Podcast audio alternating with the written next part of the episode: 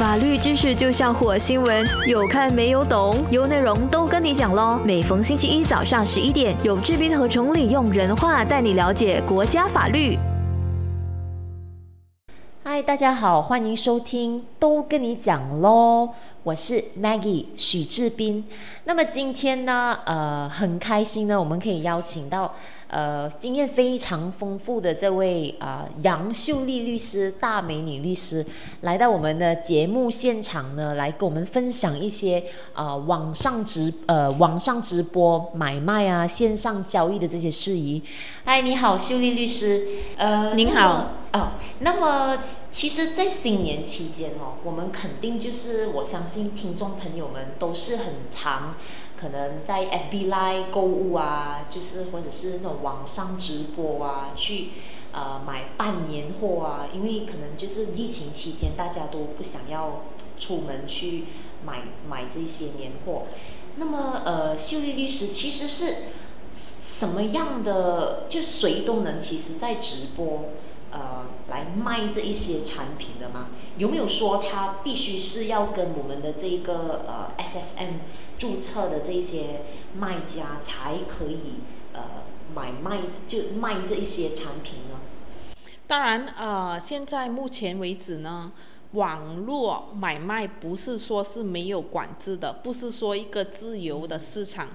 啊，如果按照我们马来西亚来说呢，其实它也是有一些条例是需要网上的卖家来啊遵守的。比如说，网上买卖其实是需要注册 SSM，就是您需要注册一个公司，啊，可以是合伙、营事，或者是啊 sole proprietor 也是可以，或者是以就是 s e n b i a n Berhad 的。这个公司有限公司来注册才能够进行买卖的。根据我们的商业注册法令呢，如果任何网上的卖家，如果你没有注册的话，其实如果真的是啊罪成，可以可能会有罚款或者监禁，所以也是需要大家注意这一点，就是你还没上网买做买卖的话。其实基本上你们需要注册一家公司来进行进行网上的交易。哦，那么其实其实就也是有一个风险在了，就是卖家他也是就身为消费者，可能也是要确保卖家有有就是有那个呃所谓的 SSM 注册，才才可以算是一个合法的卖家，是这样吗？对，因为卖家啊来说，其实卖家除了他要对消费者啊有义务之外，他对国家也必须是有义务还有贡献。如果大家不注册公司的情况下来在网上运营的话，其实造成国家的损失是会相当大的，比如说国家的税收之类。所以在马来西亚呢，就是买家卖家。买卖家一定是要注册一家公司，以便可以履行啊责任，一些对社会的责任，还有对消费者的责任。而且如果有一家公司，至少消费者遇到问题，他们也可以就是从中得到一些讯息，卖家的讯息，要如何联系上这个卖家，然后如何可以就是啊知道卖家的公司在哪里，这些都是一些比较基本的讯息。所以，在我国就是一定要注册一家公司。嗯，好了解。呃，那么秀丽律师，其实现在呃，网上直播的时候哦，很多商家可能也会去呃邀请啊，可能比较著名的网红啊，还是就叫另一另一名主播啊，就可能就 outsource 这一些主播呢，为这一些产品呃做这个直播的买卖。那么，如果这些被聘请的主播主播呢，他解释有误呢，就是可能呃，他解释的不是很清楚啊，还是什么？卖家是卖家是需要负上什么样的法律责任吗？就是他需要这个主播呃所犯下的这一些错误呢，就卖家其实有没有这一个必要去负上这个法律责任呢？Maggie 律师，这个问题是很好的问题。我相信在线的所有的啊网络的主播们，他们也是要知道那个这个答案，因为啊，其实，在马来西亚呢，它没有规定商家一定是要和主播签合同。可是以我们律师的经验，我们会鼓励大家会有一个合同比较好，就是大家会规定。到底责任是归哪一方的？当然啊，在主播界里，如果你为一个商家、一个厂家进行代言的话，那么至少你的责任是你要确保这个产品或者这个物品是合法的。这个是做主播的，一定是要去确认的。如果你卖在线上卖非法的产品，就算你是说你不知情，可是可能法律上你也是会有构成刑事的一些罪名，所以这个啊主播要注意。然后另外一个就是你们的关系，你跟厂家或者跟商家，这些都是一个他们就是当是一你的一个雇主，那么你你的身份是什么呢？你的身份就是一个独立的。代理人或者是一个独立的主播，就是在这个公司在雇佣你的情况下，你去进行这个线上的直播，去去帮公司帮厂家去推这个产品。所以在这个情况之下呢，其实我们的合同法还有我们的消费者法令也是有做一些规范，就是讲你不能够讲一些错误或者误导的展示或者话。因为卖家必须对主播讲的话要负责，所以主播们，如果你乱讲话的话，如果卖家是在合同里面有提及，就是如果你的言语而造成公司的损失，其实在这个情况之下，主播就很有可能是需要赔偿了。所以就是，其实还是看回双方的关系，对吗？就可能如果他们有合同的话，就是看他们的合同怎么样去阐明双方的这个关系。因为有可能其实有些主播他可能也不是一个代理人的身份，他可能是以一个合伙人的身份去为这一个卖家带货，对吗？是是这个意思吗？对，当然呃。合同是可以，就是知道大家的关系是什么关系，然后大家是有负上什么责任，这些都是会在合同里面规定了。所以主播们还有厂商们，真的是建议，如果大家有做线上买卖或者直播买卖的，真的是合同是非常重要的。嗯，对对对。那么呃，如果是呃，就是如果。有什么货不对版的这个情况，还是产品质量出问题的话呢？是主播也是需要负上责任吗？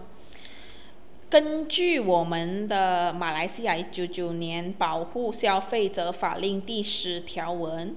如果产品的质量和展示是有出入的，是会构成一项罪名的。所以啊，任何主播不能够在线上。做夸大或夸张的一些买卖，这样的夸大夸张的推销词，其实是会构成一些啊违法。所以就是说，好像可能说啊，吃的这个我保证你会变瘦啊，还是没有的话你就来找我，这种夸大的这种推销词汇就就有可能会有问题了，对不对？对，这种是呃一些例子，一些是它会有一些误导消费者的词语，比如说是啊，你如果买这个产品，可能你就有怎样的效果？可能一些是比较误导性的，就是不是直接间接的，可是有误导性的，也是会算是会违法。嗯嗯嗯。那么其实，在呃。网上呢，有时候呢会有一些呃所谓的这种 clickbait 词啊，比如说啊，他可能他会叫你呃，可能他们的广告词就是全场啊三块乱乱卖啊，但是呢里头呢其实就是没有三块钱的东西，就呃像身为消费者呢，其实可不可以去呃投诉说这个是一个虚假的广告？有没有这样的一个一个空间，我们可以去去投诉的呢？你所说的可能它不算是一个虚假的广告，可能对我来说比较准确的是一个误导性的一个广告，因为它是有卖东西，而且是卖特定的价格，可是它在这个东西上，它就是价值是没有这个价值的，只是它就是令误导消费者，或者令消费者觉得这个商品其实是很便宜或者低于市场了。基本上这个商品其实没有价值，或者是它的质量其实是有差别的，有差的。在这样的情况之下呢，其实也算是违法哦。因为如果我们看《保护消费者法令》第十三条文呢，如果任何商家不可以把这个货品定在某个价格，可是就没有打算把这个东西出售于这个价格，这样子的情况之下是算是违法第十三条文，就是讲。我把这个产品定在，比如讲一百块，可是我根本没有打算以一百块的价格卖给消费者的，在这样的情况之下，也是会算是违法的。那么它的当然会有罚款，还有就是监禁的问题啦。如果真的是就是一旦追成，对，一旦追成就可能会有这样的事情。所以其实还是要奉劝我们这些。主播啊，还是这种网上直播买卖的这些卖家，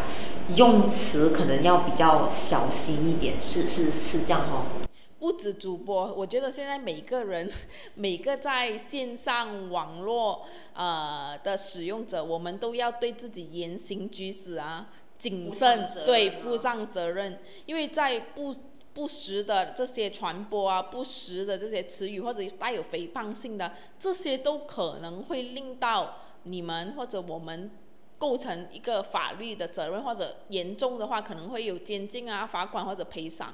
所以大家都是要啊，对大家言语上要比较谨慎。哎，还有一种情况哦，秀丽律师好像说呃，他们可能会讲说限量特价呢是一百套。可是呢，实际上呢，它其实是卖出了这个数额，就是它其实是卖超过一百套的。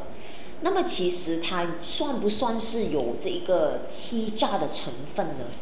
哦，这个是是肯定是会是欺诈。比如说你这个货品是限量的，可是你就是无限供应，这样子开始买，因为这个限量而买的消费者。他们就是等于是欺骗了他们，他们花了不不必或者不价值不对等的一些啊钱，这样子的话其实是属于欺骗的一个行为。哦，好的。那么其实还是那句话啦，我们呃当直播还是卖家也好，无论是你在网上卖什么都好，你言行举止还是要比较注意一点，因为毕竟呢。万一真的是触犯了这一个法令的话呢，是会呃必须遭受到这个罚款啊，还是监禁之类的。那么在消费者的这个角度，就如果说呃消费者或者是听众们呢，他们在呃这一些网上啊，还是直播间啊，买到了一些货品，可是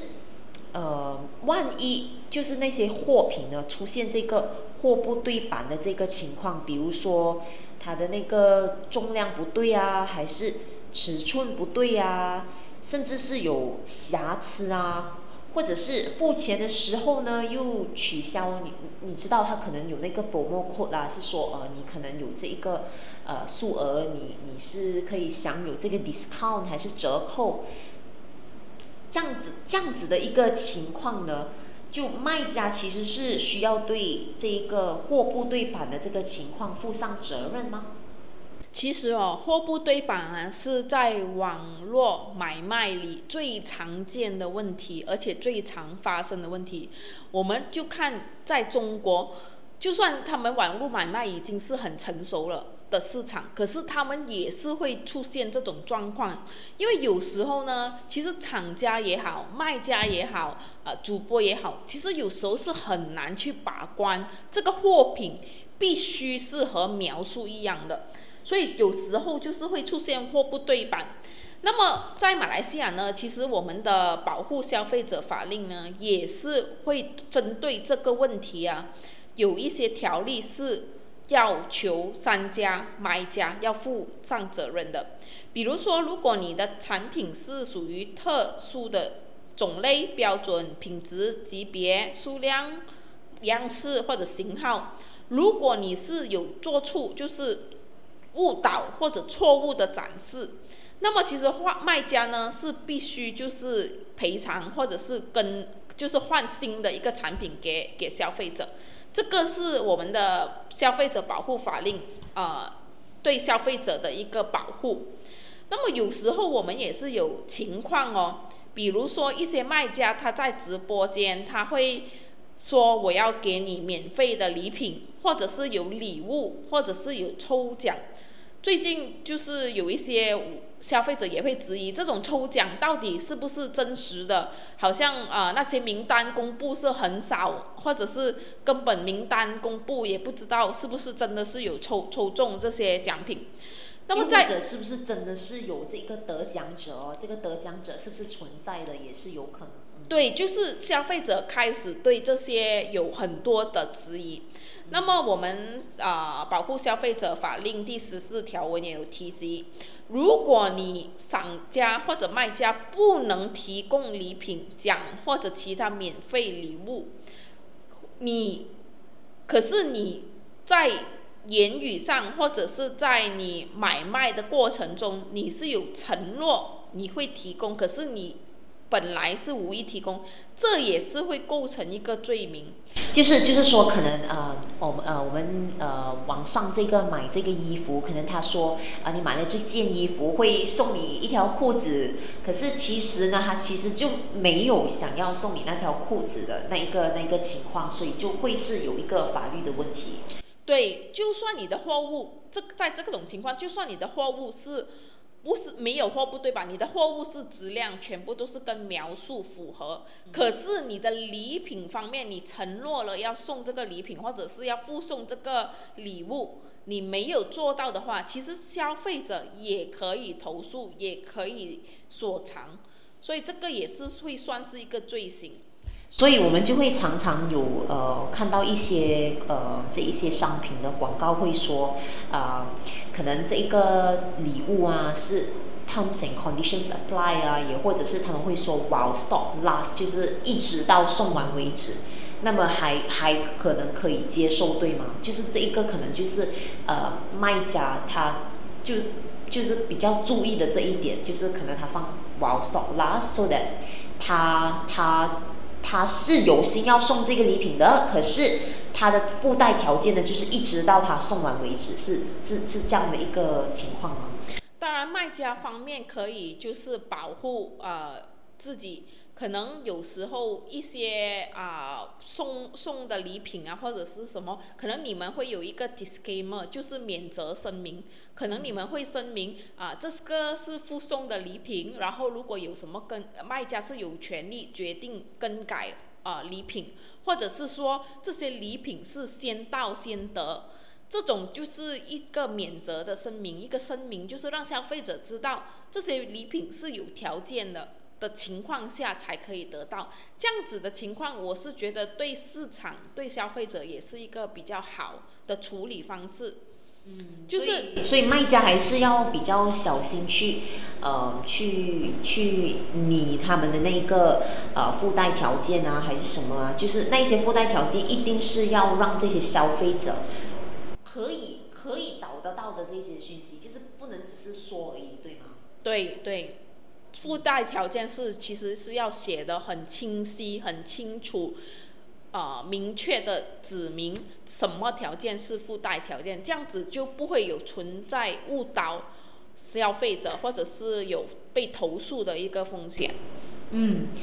那么秀丽律师，如果说呃卖家真的没有办法了，比方说你看新年期间可能有些商品啊年货啊。还是呃新衣服啊那些，可能都比较一时之间可能比较多多人买，就可能会有这个缺货的情况。那么卖家他可不可以在没有经过消费者的同意的情况下呢，然后就以其他的这个商品代替呢？其实哦，这个原理，这个道理是很简单的，因为买卖哦是属于一个合同的关系，如果合同的关系，消费者是针对那个物品来付这个价钱的话，其实大家双方是有约束的，卖家是不可以就是随便没有经过消费者同意的情况下换产品或者找其他的产品代替，因为这个是对消费者非常不公平的。可能有一些消费者他是指定要针对这个颜色来购买这个产品，可是你就是没有针对，因为缺货嘛，你就是没有。没有经过消费者的同意你就换了，这样子其实，在市场上是属于也是属于违法，就是大家是一个合同有约束的关系。如果你要有什么修改或者更改，其实是要双方同意的。在这个情况，如果商品真的是缺货的话，我也是会建议卖家是退款，退款给消费者，就是和消费者说，因为商品已经卖完了或者缺货了，所以在这种情况之下。卖家是必须，呃，退款，或者是和消费者说，可能再延期一些时间来送货、来补货，还有送货给消费者。可是无论如何，还是要得到这个消费者的这个同意，对吧？对对。好的。那么，呃，还有另外一种情况呢，就是呃，可能有时候我们呃。最近我是有看到一些直播，就是卖一些呃比较呃昂贵的这一些包包啊，就是名牌包包还是呃名牌鞋子啊，什么都好。万一真的，因为我们直播，我们真的很难去呃看说它是真货还是假货。那么一一旦消费者付了款，然后货到手了过后，才发现，哎，其实。这一个好像不是真货，那么呃，卖家方面呢，其实是会有什么样的这个后果？又消费者他又可以做些什么呢？其实啊，如果是卖假货的话，或者是我们说的俗语说的冒牌货，这样子是其实是一个侵权的行为。那么如果是侵权的行为的话，其实卖家是会被。有风险会被提告控告，然后会需要赔赔偿，因为侵权是属于违法的行为。那么买家呢，其实也是需要自己仔细的思考一下，如果是真的这个商品是啊，比如说是某品牌的商品是名牌。那么，如果以一个很低的价格在网上出售，那么消费者也要理智消费，你也要去想一想，这个可能是真品吗？如果消费者觉得这个可能不是真品的话，那么我也要呼吁一下消费者，就是理智消费，就是不要因为价格便宜，然后就去买，然后买了才发现是假货或者冒冒牌货。所以在这种情况之下，其实消费者也要对自己的行为。负上一些责任。如果真的是觉得这个货品不可能这个价格得到的话，那么消费者需要就是问商家一些问题，或者是私下啊问销售服务员一些问题，或者是拿一些认证来确定一下这个产商品是不是真的是正货还是冒牌货，才来消费会会比较好。嗯，这个是呃，如果消费者是在不知情的情况下买到这个假货呢，可是也是有另外一种情况，就是，呃，有些卖家商家其实就是很公开的买卖这个假货，其实还是会有问题的，对吗？就是他可能他没有说这个是正品，他是说他就已经很公开的表明。这一个就是呃，可能他不说是假货，他就说这一个是跟某某个品牌同款。可是我们都知道，消费者也知道，卖家也知道，这不是正品。这其实还是会有这一个呃法律的问题存在的，对吧？是因为所有的知名品牌，他们都会对他们的。知识产权有相对啊完善的保护，那么就算你没有侵权，没有用他们的牌子，可是如果是款式一样、设计一样，其实也是也会算是侵权的行为。那么他们也是可以会有被提高的风险。所以在网上买卖的话，其实是真的不可以去卖冒牌货或者假货，因为这样子真的会被啊会受到法律的裁制。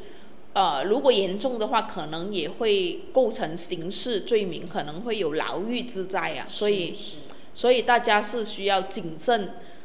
在网络买卖也不是一个自由、相当自由的市场，没有约束，它是其实是也是会被受管制的一个市场来的。嗯，是的。那么我们呃先讲讲这个付款的这些事宜哦。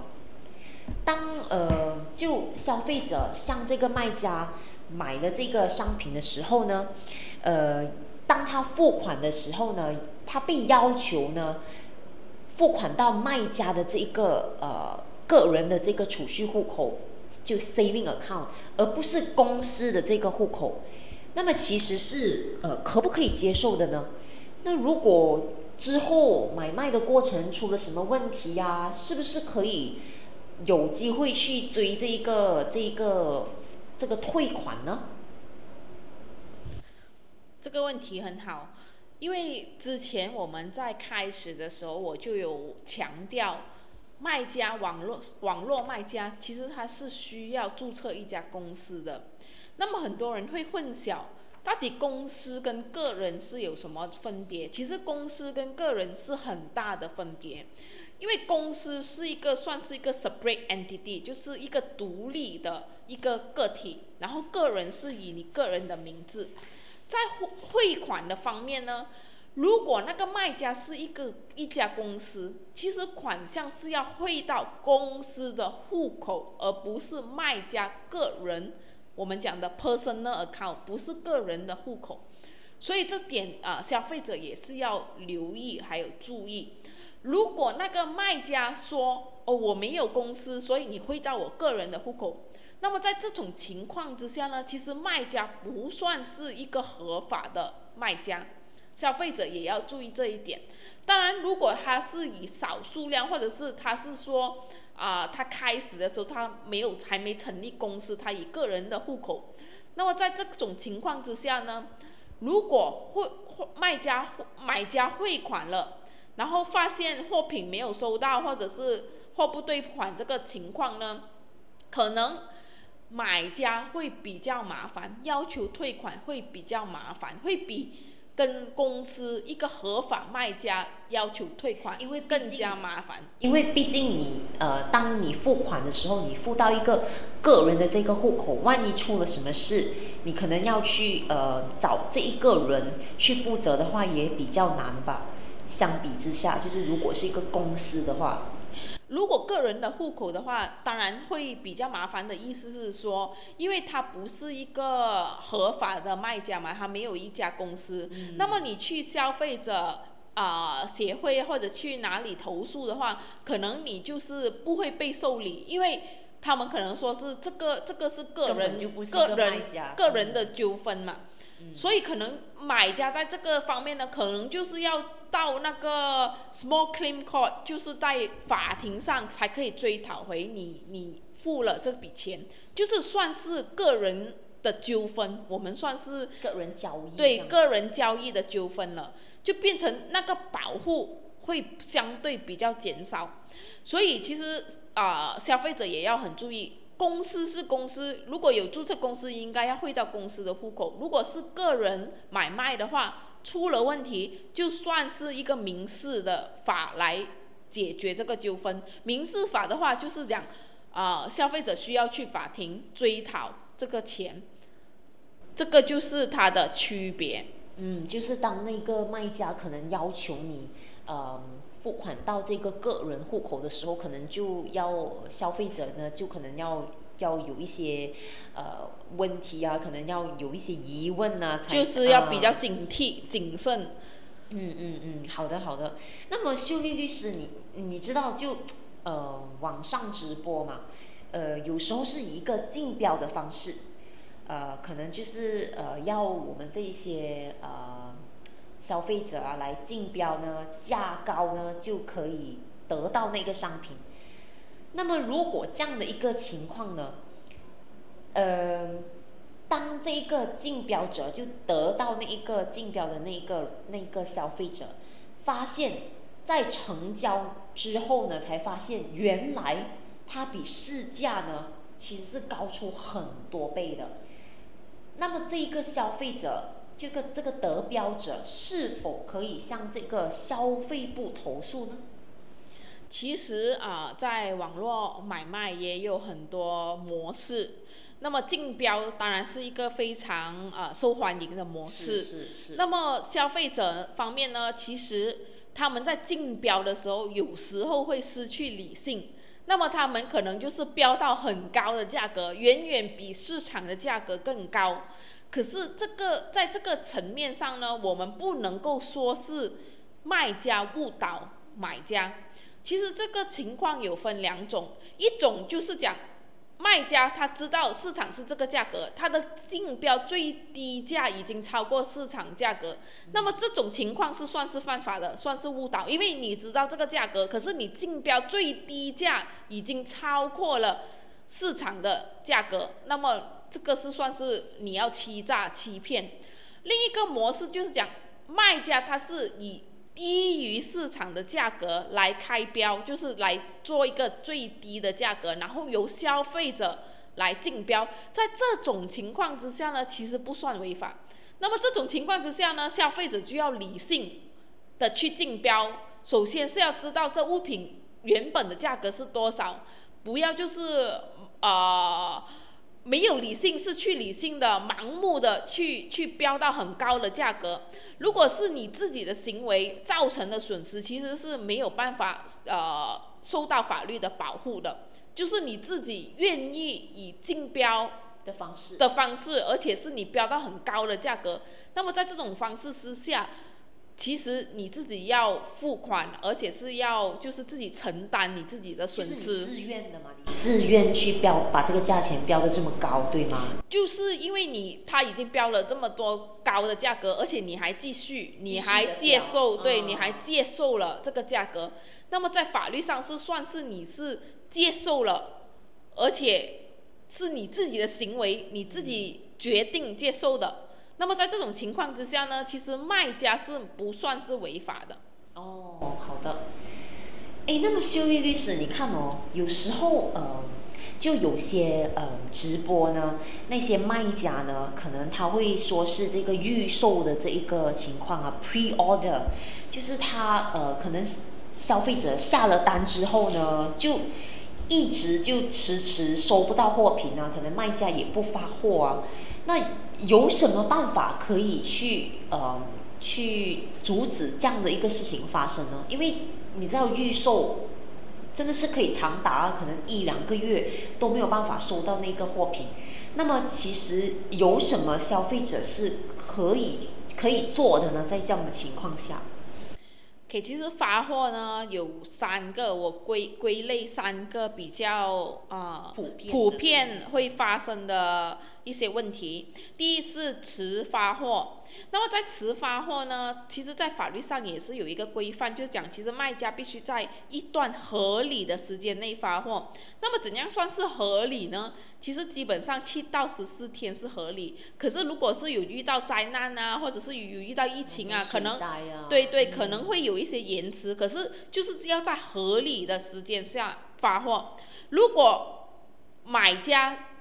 很迟都收不到发货，而且是觉得不合理，其实是可以。向呃相关部门去投诉的。另外一个问题就是，如果发货邮费这些是谁承担？有很多时候买家卖家可能会要求买家去补运费，这些是不是合法？其实，在正常的买卖，如果发货必须是卖家承担发货运送的费用，只不过如果是。这个情况是没有协议的情况。如果是卖家已经有注明，他这个货品是不包邮的，在这种情况之下呢，就是买家要自己，消费者要自己决定要不要买这个商品。所以卖家的责任只是要告诉消费者是不是包邮还是不包邮。可是如果是没有注明的情况之下，其实卖家必须承担邮费了。那么第三个。常见的发货问题就是讲，如果发现货品有损坏，就是在运输的过程之中有损坏，那么是谁的责任？其实，在这个情况之下呢，就是要看卖家或者是运输公司、快递公司有没有保险。通常，如果这些损坏是有受保的话，是可以得到赔偿的。可是，如果是没有受保的情况之下，就看是不是快递公司的责任而造成的损坏。大家是在这种情况，其实是可以拒绝收这个货品，或者是退还这个货品的。是有一个管道，大家可以去这样做。这个就是三个比较常见啊发货的一个问题。嗯，秀丽律师，那么呃这些这些有关这些线上交易的事宜啊，可能有呃这一些迟发货的这个问题，可能有货不对版的问题，就我们刚才聊的这些种种的问题哦，一旦是。出现这样的一个问题，然后消费者呢跟这一个卖家又没有办法达成一个呃协议，还是没有办法好好的处理这件事情的时候呢，消费者在法律上是呃可以做些什么，有什么保障？就如果他们要投诉的话，又应该去哪里呢？其实有几个机构呢是会负责啊消费者的投诉的，一个比较啊大家比较认知、比较常听到的机构就是 Consumer Tribunal，这个是算是一个消费者的仲裁庭。那么这个法庭呢，就是讲你可以就是以针对你买卖时的问题，向这个消费者的仲裁庭做投诉。你要就是成交一个表格，然后这个表格叫做 Form One，然后之后啊，这个 Form One 就会被交到卖家的手上，然后卖家是需要在指定的期限内做一个答复，然后之后如果认为这个是案子是成立的，那么他们就会进行一个审判的一个审讯的一个过程。这个就是呃，大家可以去呃仲裁庭，就是我们叫做 consumer tribunal 去投诉。然后另外一个呢，这个可能大家就比较啊不这么了解，这个叫做 National Consumer Complaint Center。这个呢也是可以，就是以 email 的方式。或者拨打电话的方式去进行投诉，可是这个 National Consumer Complaint Center 呢，它就是不可以索赔的，你不可以说就是说索什么赔偿，只是这个机构是，就是你投诉，他们会去调查，会采取行动。然后另外一个就是通过贸销部的 ER 端，这个也是啊，贸销部这边有一执法单位，他们会就是针对你的投诉。去采取法律行动。当然，如果涉及的金额比较高的一些货品，或者数量比较高的一些货品，那么这些就是算是一个民事的诉讼。那么可能这些这些独立的这些机构可能是没办法解决你的问题了。那么这个情况之下，你就是要通过律师去提告了。嗯嗯，所以大家是有这几以下几个方法是可以去锁藏的。就其实，在呃，如果要真的是把投诉去呃，就是提成上去那个仲裁庭，其实费用也没有很贵嘛，对吗？四五零级而已，其实是很低的一个费用，也是这个这个仲裁庭其实是保护消费者的，所以啊，大家如果有什么问题，就是可以做一个投诉。如果真的涉及的金额不大，这样。仲裁庭是一个比较适合的单位来接受这个投诉。可是，如果涉及的金额比较大，或者货品的数量比较大，或者是涉及一些技术上的问题，那么这种其实我还是建议大家去法庭会比较好。嗯，好了，秀丽律师真的是很感谢你哦，抽空。那么我们今天就聊到这里，谢谢大家，希望有机会啊可以和大家再聊。好，谢谢大家。单听都那么过瘾，再配上视频就最好不过了。赶快点击 CP Cool Associate 的 Facebook 以及 CL Dan dot com dot my，给你更精彩的视听享受，优内容让你过上优质的生活。